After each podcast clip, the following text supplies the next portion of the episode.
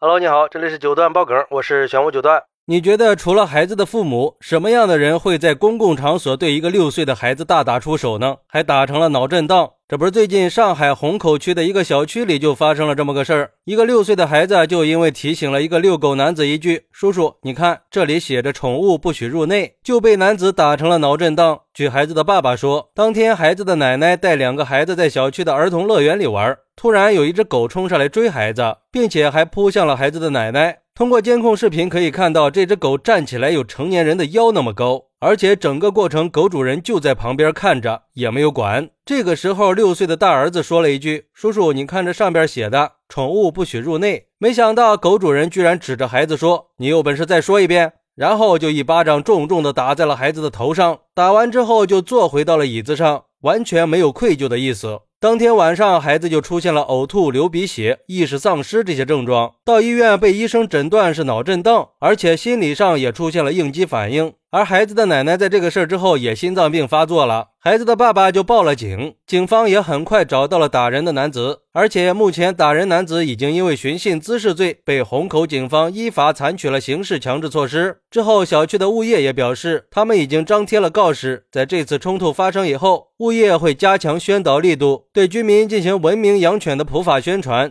另一方面也会加强跟居委会和社区民警的联动，对不文明养犬的行为进行上门训导。这什么玩意儿啊！一个成年人对一个六岁的孩子动手，这人心里得有多阴暗呀？而对于这个事儿，有网友就说了：“真是太嚣张了，性质太恶劣了，自己的不文明行为还不能被别人说了吗？”遛狗拴绳不让狗狗乱追别人，这是养狗人最起码的素质。你们养狗人都觉得自己家的狗温顺，不会咬人，还觉得很可爱。但是很多人不喜欢狗，怕狗，这也是事实呀。所以养狗它不能给别人造成困扰，这是最起码的道德。关键是他怎么下得去手去打一个六岁的孩子呢？虽然说脑震荡从伤情评定来说可能只是轻微伤，但是无辜被打不只是身体上的伤害呀，那会给孩子留下心理创伤的，被刑事拘留也是活该，让他长长记性。还有网友说，为什么是寻衅滋事罪刑拘的呢？上海的帽子叔叔能不能给点力呀？给他改成故意伤害罪，这样最起码可以三年起步了，让狗主人为自己的行为付出代价，而且应该把狗给击毙。关键是家长应该坚持不原谅打人男子，不要轻易的达成和解。这些年养狗的人是越来越缺乏理性了，很容易因为狗就上头了，激动起来就会做越界甚至犯罪的事儿。不过，也有网友认为，狗主人只是实施了家长权利的典型例子，并没有恶意，都是一个小区的，说开了也就没事了。而对于这个事儿，有律师认为，从法律角度来说，男子动手打小孩性质是非常恶劣的。可是动手打人的行为应该属于殴打他人的行为啊。但是为什么会是寻衅滋事罪进行刑事拘留呢？其实寻衅滋事和故意殴打他人是存在很大的交叉空间的，都包括了随意殴打他人的行为。但是寻衅滋事要求行为人无事生非，并且寻衅滋事有一般违法行为和涉嫌刑事犯罪的区别。根据法律规定，随意殴打他人、破坏社会秩序。致一人以上轻伤或者两人以上轻微伤的，就达到寻衅滋事罪的立案标准了，就可以追究刑事责任。这个六岁的孩子因为指出狗主人的错误被打成了脑震荡，已经达到了刑事案件的立案标准。而且，如果公安机关在之后的调查过程中认定情节更加恶劣的时候，是有可能会变更罪名的，比如说涉嫌故意伤害罪。